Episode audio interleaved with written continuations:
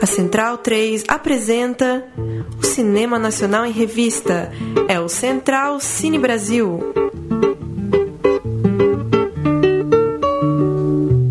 Alô, amigo ouvinte da Rádio Central 3, está começando agora mais uma edição do programa Central Cine Brasil, a quadragésima edição do programa que fala de cinema brasileiro aqui na Central 3. Eu sou o Lucas Borges, tenho o Leandro e a mim, à minha esquerda, trabalhando na mesa de som.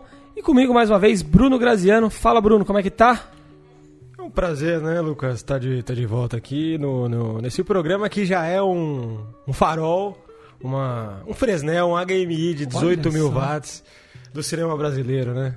Com, discutindo essa produção de hoje, de ontem e de sempre. Quem está iluminado, iluminado pelo farol do verão, hoje é você também com uma bela camiseta. São sementes de cacau, não sei o que seria essa estampa, uma estampa colorida, verde, peito aberto, sua marca registrada, né? Realmente, tropicalismo, né? Sim. Introduzido aqui.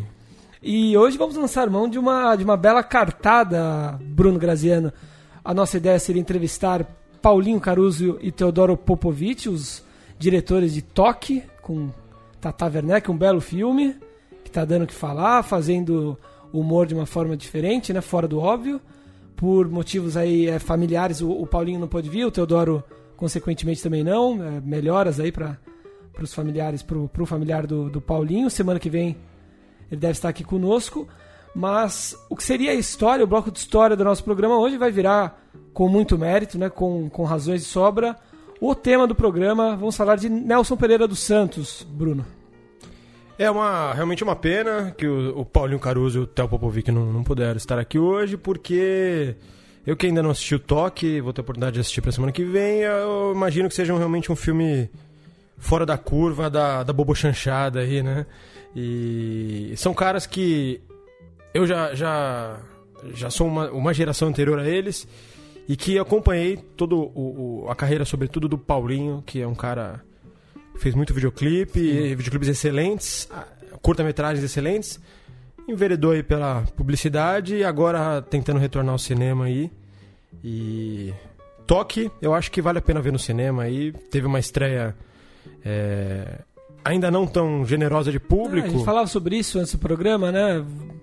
Fiquei surpreso quando você disse que, que os números é, não eram tão expressivos, mas você tem os seus motivos para para dizer isso devido ao investimento que foi feito também no filme, né? É, a matemática de. Eu não sei exatamente quantas cópias, mas imagino que sejam algumas centenas. Que, se você fizer as contas, quer dizer que não teve tantas salas lotadas, ou teve só em poucos horários. E foi um filme caro, um filme de 7 milhões de reais, segundo o site da Cine. Que, com um elenco que tem, merecia, e por estar em todo o shopping, Cinemarks, é, merecia realmente uma abertura de pelo menos uns 400 mil pessoas. Mas tomara que o filme chegue na, na meio milhão. É, acho porque... que tem, tem, tem a ganhar com o tempo. Também, eu acho né? que o boca a boca pode, é. pode fazer ele não ter perdas tão grandes, né? Porque perda Sim. sempre tem, mas. É um filme para que vai ser visto muito depois daí também. Com certeza. É, o nosso gancho para falar de Nelson Pereira dos Santos é uma, uma mostra, uma rara lembrança né, ao podemos chamar de pai do cinema brasileiro, é uma mostra que vai ser, vai ser colocada em cartaz de 9 de fevereiro, amanhã, né? a partir de amanhã, quinta-feira, até 22 de fevereiro, em homenagem a Nelson Pereira dos Santos. Vão ser 30 produções relacionadas a, ao Nelson Pereira ou com, é, com a direta participação do cineasta, em cartaz no Caixa Belas Artes. É, essa mostra é colocada em prática aí devido à proximidade dos 90 anos, nove décadas de vida do Nelson Pereira dos Santos, segue nativa, segue muito lúcido, e é o aniversário de 69 anos de carreira desse imortal da Academia Brasileira de Letras, inclusive, Graziano. É, Nelson Pereira dos Santos, que já ouvi Leandro e a mim muitas vezes dizer que é o Vitória de Sica brasileiro, né? Sim, foi ele que alcunhou assim, né? Exatamente, ele iniciou essa, essa, essa, essa comparação batata, né? Porque vieram de épocas parecidas, o Nelson um pouquinho mais anterior, mas foi ele considerado inicia, iniciador do cinema novo com é, Rio 40 Graus e com auge de Vidas Secas. E enquanto De Sica já fazia um cinema também fora dos estúdios, etc. Né? E o Nelson Pereira é considerado isso já por algumas alguns milhares de vozes como o cineasta mais completo da história do cinema brasileiro. Um cara que transitou por vários gêneros, por vários assuntos e por várias décadas, porque ele ainda atua, né, fazendo a sua trilogia dele, o maestro Tom Jobim. Exatamente. Só para citar aqui algumas da, das obras mais importantes do, do, Nelson Pereira, Rio 40 Graus, o primeiro longa, né, do, do Nelson Pereira, do paulistano, que depois virou carioca, Nelson Pereira dos Santos. É, talvez o seu, sua obra mais famosa, Vidas Secas, é, indicada a palma, a palma de ouro em Cannes, O Amuleto de Ogum, filme que retrata a religião africana, né? Não é isso? É o, com, com muito... A Umbanda, Sim. pesquisa de Umbanda. Tem Tenda dos Milagres, né? Que é a adaptação do livro do Jorge Amado. A Luz do Tom, é o documentário sobre Tom Jobim, bem recente, 2013. Que é excelente. Um excelente. Re, um recorte, né? De versões de músicas do Tom Jobim do mundo inteiro. Do Japão ao, aos Estados Unidos, passando por França, Brasil e... O segundo filme dessa trilogia seria a música segundo Tom Jobim, né? O, o, primeiro é a música segundo o Tom Jobim. O primeiro é esse que tem a colagem. É a Luz do Tom já, já tem entrevistas. Já são entrevistas, enfim. Memórias do Cárcere. Memórias do Cárcere. Excelente adaptação do, da obra do, do Graciliano Ramos, né? Talvez o único grande cineasta que adaptou duas obras do Graciliano Ramos. E é um filme na época que foi premiado, considerado uma superprodução, né? Porque exigia muitos figurantes, muito, muitas reconstruções históricas. Um filme realmente que não, não, não é pobre. É como Macunaíma, assim, é um dos filmes dessa, dessa fase do cinema novo que, que já conseguia muito, muito dinheiro. Sim. Como era gostoso meu francês, mais, mais antigo, 71. Uma das é... versões que depois foi refeita com Hans Staden. Sim. Outro filme mais recente, Brasília 18%, né? É, um filme 2006. político que não, não fez muita repercussão. E teve não, é Boca de Ouro, né, de 62, adaptação do, do livro do Nelson Rodrigues, da peça do Nelson Rodrigues. A gente separou um áudio do, do próprio Nelson Pereira falando um pouco sobre cinema nacional. Vamos ouvir o um pedacinho desse áudio e a gente volta a falar novamente sobre o grande diretor. Já é um hábito do passado. Eu sinto isso. Uh, hoje para ir uh, uh, os, meus, os meus filhos, os meus sobrinhos tal. Se houver um motivo mais forte, eles vão ao cinema. não o filme só, não. Porque tem, que, tem um, um vídeo cassete, tem, não, tem isso, tem a televisão. Aquele, aquele hábito de ir ao cinema, que é da minha geração, não sei se vocês também preservaram um pouco disso, né, que estreou o filme, tinha que ver o filme, ver o filme junto com o público, aquele público, aquela coisa, era outra coisa, né? Então, hoje o filme está parecido com o livro, né? você tem uma relação é, é, direta e individual né, com o filme. Você pode ver em casa o, o pedaço que você quer, não precisa ver inteiro, e volta, e vai e volta. Mas ainda assim você faz os seus filmes pensando numa exibição tradicional em sala de É, eu fui, fui, fui educado assim, né? Na minha cabeça eu não sei que tipo de. que seria diferente. A, a gente citou Glauber Rocha, estava falando de Rui Guerra também, né? Antes do início do programa. O Nelson tem um perfil totalmente diferente. É um gentleman, né? um homem elegante, que fala baixo, enfim. Um professor, né? um, um maestro mesmo do cinema. É, o que, o que mostra nas entrevistas, nas aparições, é que todo mundo comenta, quem, quem o conheceu, assim. Ouvi relatos de pessoas que conviveram com ele. E lendo, você vê que era uma figura realmente ímpar, no sentido de que não tinha a ferocidade de um Glauber Rocha e também não tinha, é, vamos dizer assim, a, a, a, transição internacional que um, que um Rui Guerra teve, de buscar realmente confusão em vários lugares, né? Sim. E ele foi um cara que fez filmes aqui sobre, a, sobre o entendimento do Brasil é, e que, segundo li também em alguns livros sobre o cinema novo, que era um consultor não, não creditado de muitos filmes, assim. Fora colaborações creditadas, como a montagem do Barra Vento, do Glauber Sim. e de outros filmes que ele não dirigiu, mas produziu ou escreveu. Ele era um consultor. Eu li que no Cinco Vezes Favela, grande clássico, né? Também produzido, produzido pelo, pelo Kaká Jags. Ele, ele fez um. Ele montou um, um dos capítulos, talvez dirigiu um, agora eu já não lembro, mas acho que só montou um dos capítulos.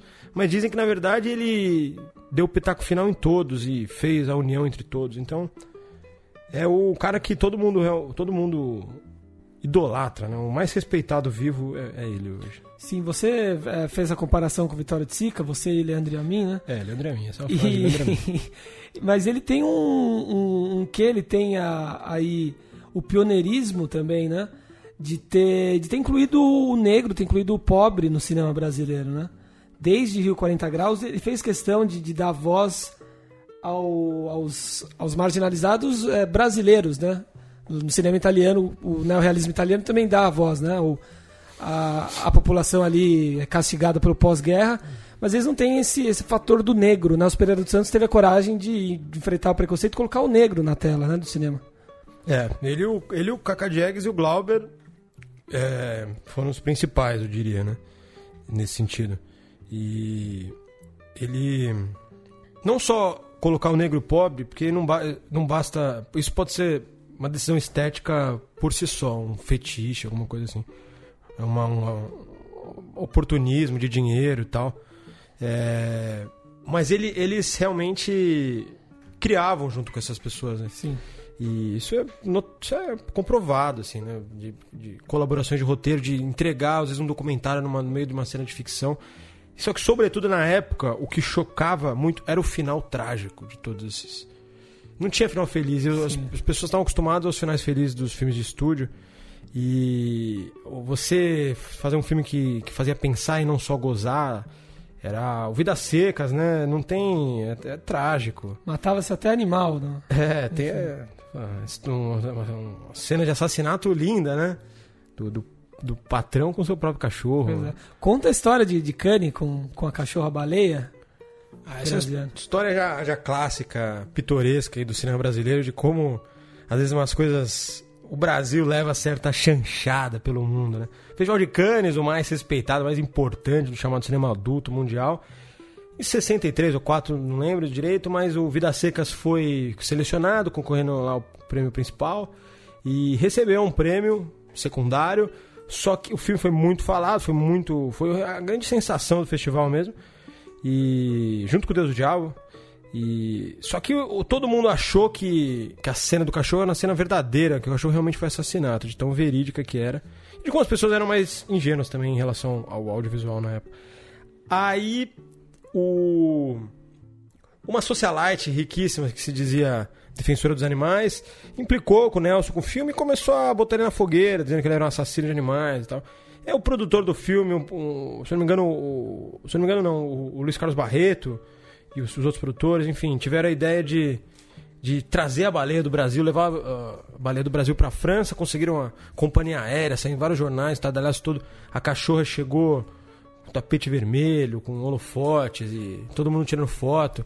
Aí, ó, está aqui, a cachorra está viva e tal. Aí, como ninguém leva brasileiro a sério mesmo, é, no dia seguinte saiu uma manchete no jornal que vira-lata é tudo igual. Quer dizer, não bastou de nada, não, bast- não valeu de nada. o- Não bastou de nada. E o Todo filme, esforço O filme feito. não levou a palma de ouro, é um dos, das grandes justiças Sim. consideradas aí.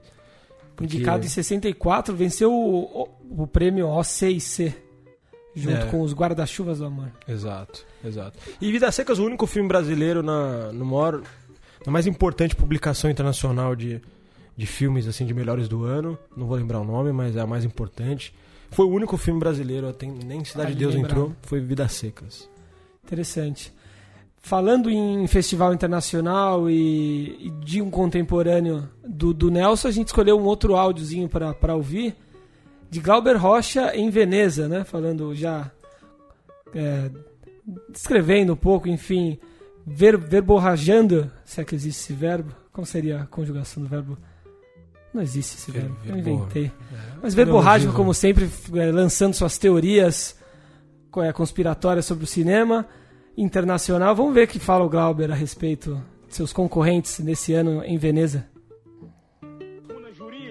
Que eu credevo che era una giuria da intellettuale, de persone che capiscono il cinema, che fanno una premiazione di questa che a mim me sembra um, uma mancança de respeito à tradição cultural, porque dar um prêmio a Luiz Malle, que é um registro de segunda classe, que faz de filme comercial, Anca Cassavetes, que é um registro americano, que anche faz de filme comercial e com a faixa de filme de vanguardia, e anche o primeiro filme de Angolópolis, que é l'Academia, del vecchio cinema de vanguardia acadêmico, é veramente demonstra ignorância, corrupção, racismo, mancança de serietà, ossia um escândalo que, que fala la mostra crolare, perché ha avuto anche sabotagem lá programazione, sabotagem lá publicitar, porque la estampa italiana só parla de filme americano e francese, e uma sabotagem na giuria, adesso coisa de, coisa, Suzy Kekdâmico, coisa é, que, que premia Luiz Mali, dove a sua autoridade, Gilo Potecovo, que eu credevo um registro de sinistro anti-imperialista, premia cinema imperialista.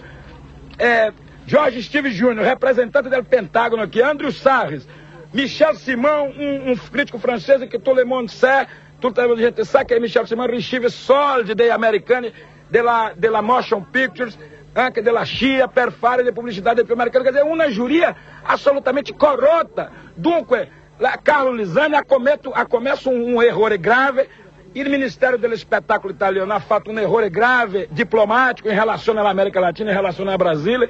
Io farò adesso una campagna in Brasile per chiudere le officine della Gomon là e anche per tagliare tutti i rapporti con la RAI, che è stato un rapporto de pressione, depressione violenta per fare premiare questo film di Angelopoulos, che è una vergogna. Dunque, il Festival di Venezia è molto buono per i francesi, è molto buono per gli americani, ma non è buono per noi. E nós não chamamos de estúpidos, nós conosciamo molto bene il cinema, l'economia, la tecnica e la politica.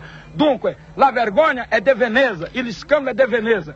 Loro è che sono dei poveracci decadenti, dei reazionari. Incluso la, la, i critici italiani qui mi hanno massacrato com uma coisa programada, uma vergonha para Cristo. Eu sou stato la vítima, la grande vítima de questa intolerância. Mas eu não respeito a loro, não respeito niente, porque meu filme é muito superior a questo. Meu filme fala do futuro, de um novo mundo, com uma ideologia, uma linguagem nova. É stato troppo per questo crítico decadente que amano a Louis e a Hitchcock e a tudo com esta merda que está aí.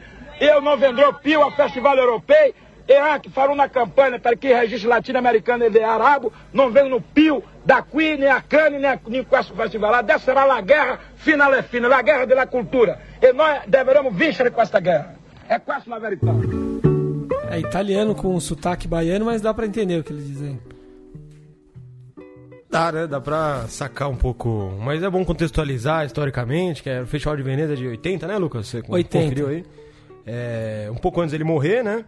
E ele já, seu último filme realizado, A Idade da Terra, foi um filme que ele demorou uma década para viabilizar, tinha outro nome, acho que era Terra dos Deuses, era um nome que era para ser filmado em três continentes, na América do Sul, na Europa e na África, era um projeto grandioso que ele tinha e que, devido ao exílio e ao temperamento e à falta de apoio financeiro, ele nunca conseguiu tirar do papel até que surgiu uma grana da, da, acho que da Rio Filme, se eu não me engano, recém-criada, pouco tempo criada, para ele poder filmar com liberdade total, sem roteiro e tal. Ele foi, filmou em Salvador, Brasília, Rio de Janeiro. Fez um filme com um elenco grandioso, tem a o Jesse Valadão, tem a Odete Lara, um elenco realmente, o Pitanga, o Antônio Pitanga, aliás, é toda o elenco que trabalhou nas obras anteriores, assim, ele fez uma junção, fez um filme espetacular, assim, Tarcísio um filme... Meira. Tarcísio Meira fazendo Norma um dos deuses. Bengel. Norma Bengel. É isso mesmo. E ele é um filme muito bom porque é o, é filme da estética formalista, é o, é o filme do Glauber da estética formalista, onde ele fez e montou de um jeito que você podia, na época, os filmes eram exibidos com negativos, né? E tinham, se não me engano, sete negativos por longa para ser projetado. E aí ele montou de um jeito que você podia inverter as ordens. Ele, os festivais não queriam passar do jeito que ele queria, mudando a ordem do filme. E ele já ficou puto. E o filme foi muito criticado, acho que na Itália e, e na França, e, mas foi bem aceito em outro país. Mas era um filme que era vaiado, as pessoas saindo do cinema. E ele realmente não aceitou esse, esse, esse baque do que ele achava que era o melhor filme da vida dele. E não é à toa que morreu um pouco depois, né? Ele, esse Esse vídeo mostra ele atirando até pra Hitchcock, essa merda toda. Ele já Sim. joga caçavetes. É, o Caçavetes venceria o Leão de Ouro com glória, junto com o Louis Malle É. com o Atlantic City. Dizia que Caçavete disse no vídeo que era um, um cineasta que queria aparecer autoral fazendo um filme comercial, sim, né? sim. Ele falava isso do, do Scorsese também, né? Falava, é, falava. Mas aí não, mas aí o Scorsese é, ama o Glauber Rocha, né? Sim. O Scorsese ele tem, ele tem uma fundação de restauro de filmes mundiais e que um dos primeiros que ele fez questão de bancar do próprio bolso foi Deus e o Diabo na Terra do Sol e que ele diz constantemente ser um, na, pra ele um dos 10 melhores filmes da história do cinema. Assim. Não levou em conta as críticas do, do Não, Glauber. acho que não, não ficou chateado. Para encerrar então esse bloco história barra, barra tema, barra mote do nosso programa, suas considerações finais, o que mais se dizer do Nelson Pereira dos Santos, que é uma figura que mereceria muito mais destaque, né? muito mais atenção da imprensa, imprensa de nicho inclusive, né? imprensa cultural brasileira, que deveria, sem dúvida alguma, dar mais atenção para esse que é um dos maiores, se não maior cineasta brasileiro de todos os tempos. É, um dos, com certeza, pode ser considerado, cogitado para esse, esse título, junto com Glauber Rocha, junto com Humberto Mauro e talvez esses três. E tem que. Nem vai morrer, né? Vai morrer. Morrer em breve. Todo mundo vai, né? Ele é mais rápido que, do que a maioria. Ele tá, tá perto, não tem milagre. Tudo bem que ele pode querer ser o. e, e- e se esforçar pra ser o, o. Como é que é o nome do português lá? Me fugiu o nome agora. O Que- Rui? Não, que, que viveu até os cento e poucos Saramago? anos. O cineasta português, esque, esqueci, fugiu o nome dele agora. Mas que viveu até os cento e poucos anos, filmou até os cento e poucos anos. Se o Nelson. O Nelson pode ser nosso. Essa versão tupiniquim deixará de ser o Vitória de Sica para ser o O Manuel de Oliveira? Manuel de Oliveira brasileiro, recém-falecido também. Sim. E outro filme, eu queria pontuar só mais um filme dele, que é o. Oh, meu Deus, aqui. Vamos ver qual que é. Ah, o. o- Do próprio Nelson. do próprio disse. Nelson, é o Mandacaru Vermelho. Sim. Não é isso? Sim. Um filme também que ele fez, que ele atua, que era pra ser. Era um filme, foi um filme realmente de improviso, assim, é uma proposta um pouco mais difícil de assistir, vamos dizer assim. É, não é um filme tão. tão bem realizado, assim, vamos dizer assim, mas. Mas tem, tem uma força ali dos primeiros filmes do, do Nelson que tem que ser levado em conta. É, e de 9 a 22 de fevereiro, então, quem é, não teve acesso ainda à ampla, ampla filmografia do Nelson Pereira dos Santos vai poder conferir no Cine Caixa Belas Artes é, filmes como Cinema de Lágrimas, Memórias do Cárcere, que a gente já citou, Rio Zona Norte, Boca de Ouro e muitos outros vão estar em, em cartaz. Vale a pena dar uma olhada e prestigiar uma figura tão importante da cultura brasileira.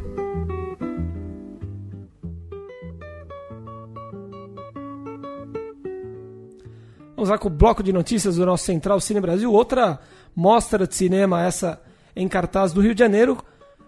Desde o dia 7 de fevereiro- vai até o dia 18, é a mostra Direção de Arte no Cinema Brasileiro, que vai exibir 22 títulos representativos do percurso histórico da direção de arte no cinema nacional. O propósito da mostra é justamente oferecer um olhar inaugural sobre a função é, sobre essa função né, na atividade cinematográfica brasileira, contribuindo para um maior entendimento sobre o seu papel. Filmes como Macunaíma, dirigido por Joaquim Pedro de Andrade, com cenografia e figurino de Anísio Medeiros, O Beijo da Mulher-Aranha, de Hector Babenco, com direção de arte de Clóvis Bueno, e A Festa da Menina Morta, dirigido por Matheus Achergali, filme recente de 2008, e com direção de arte de Renata Pinheiro, vão estar entre os longas exibidos nessa mostra. Bacana, né, Grazeiro? Uma mostra que, que dá atenção ao diretor de arte e não a, ao- algum diretor, a diretores de cinema especificamente. Bom, bom, bom. Tem que ter mais mesmo, valorizar os ofícios, a direção de arte, a direção de fotografia, o filme do montador. Tem que valorizar, porque o filme não é só do diretor, né? Exatamente. É isso. E a gente falou sobre é, cinema de humor, comédia é, diferente, criativa, né? Citando o Toque, um filme que acredito que entre na categoria da bobo chanchada, superou o Dez Mandamentos como o filme de maior renda na história do cinema nacional, que é Minha Mãe é uma Peça 2. Até a última terça-feira, a comédia do Paulo Gustavo acumulava uma renda total de 117,3 milhões, segundo o levantamento do filme B Box Office. No ano passado, o bíblico Os Dez Mandamentos é, encerrou a carreira com 116,4 milhões, de forma bastante contestável, né? já que a Universal do Reino de Deus, a igreja que bancou o filme, teria comprado muito dos ingressos. Enfim, a, esse, cinema de comédia já com essa fórmula desgastada e meio infantil segue fazendo sucesso. É. Eu, eu gosto do Paulo Gustavo. confesso. Gosta dele? Eu gosto. Eu Acho gosto, um, um- O cara consegue tanta bilheteria só sozinho, assim. Mas aí não entra na tal da boba ou chanchada? Não entra, ainda. Os roteiros são bobos, são uma merda, assim. Não tem nada de. Mas você gosta dele mesmo assim? Eu gosto, eu gosto dele. Aí eu acho que ele salva os filmes. Sim. Tipo, ele fez um último aí que vai que dá certo. Eu fui ver com a minha mãe no cinema, telona, Cinemark e tal. Sim. E, porra, ele é bom pra caramba, só que o filme é uma merda, né? Mas aí não dá vontade de ir embora, você não fica com Dá, vergonha. dá, dá, dá. Mas eu acho ele muito talentoso, assim. Sim. O showman mesmo, assim. O cara é performático, assim, um humor forte. Não, ele, ele não faz. Ele não falha nas piadas, assim. Sim. Tem público. Poderia estar fazendo coisa muito melhor. Ah, poderia, poderia. Poderia migrar pra um. Poderia não migrar, contrastar, né? Faz os dois. Poderia fazer, buscar também umas experimentações. Mas tá ficando milionário, né? É. Quem sabe depois de ganhar Quem muito sabe, dinheiro depois ele. dos 40 anos aí. Pois é. E depois de confirmar a segunda temporada de 3%, o Netflix acaba de anunciar a produção de mais uma série original brasileira. É Samantha, comédia sobre uma atriz marim, mirim, perdão, que aos 20 anos se casa com um jogador de futebol que passou 10 anos na cadeia. Em São Paulo, durante uma coletiva de imprensa, o CEO da Netflix, Reed Hastings, diz que se trata de uma série que vai espalhar a cultura brasileira pelo mundo. Samantha será produzida pela Los Bragas, produtora de São Paulo, responsável pela série online Latitudes, que chegou a ser exibida no canal de TV paga TNT. Atualmente, a Netflix também está investindo na produção do próximo projeto do cineasta José Padilha, eh, que vai ser uma série inspirada na Operação Lava Jato, com os títulos provisórios de Car Wash ou Jet Wash. Você assistiu 3%? A a avaliação, a crítica não foi muito positiva, né? É, eu não vi, não vi não. É, aqui, aqui no Brasil foi bem negativa, né? Mas o, o- parece que a série bombou lá fora. E Sim. Parece que as más interpretações que, que foram tão pontuadas aqui não foram percebidas lá fora. Às vezes a língua tem isso, né? Sim. O, com o Wagner Moura em Narcos, fica muito preocupado, às vezes a gente fica muito preocupado com o sotaque. Com... E lá fora não se dá tanta atenção a isso. Ah, eu acho que depende da obra. né? Obras mais populares, assim, não, não, é, não é tão relevante, né? Sim. E série é isso, né? Série. E, de qualquer forma, mais uma comédia. Então, a gente falou bastante comédia no programa, agora uma série de comédia brasileira, Samantha. Vamos ver, boa sorte, né? E a série do Padilha também. Essa série aí vai ser, vai ser, Vai dar que ser falar, né? perigosa, hein? Tem muito. Fala-se de muitos filmes, né? Estão fazendo uma feitos. trilogia também. Já fizeram o primeiro. Vai terminar a última cena do filme. Vai ser o Lula é, indo dar o. a- a- como é que é? Deu delação coerci- coerci- É coercitiva. premiada lá, co- coercitiva. Não, coercitiva, né? Teve que dar um... Seria vai- essa vai ser a última. É, do primeiro filme. Já tá filmado. O Ari Fontoura faz o Lula. E o, o Marcelo Serrado faz o quem seria o, o Sérgio Moro. E não vão citar nome de ninguém, mas vai ser muito nítido. Todos Ah. os políticos vão ser identificados. E segundo o diretor, é um filme apartidário, vamos ver.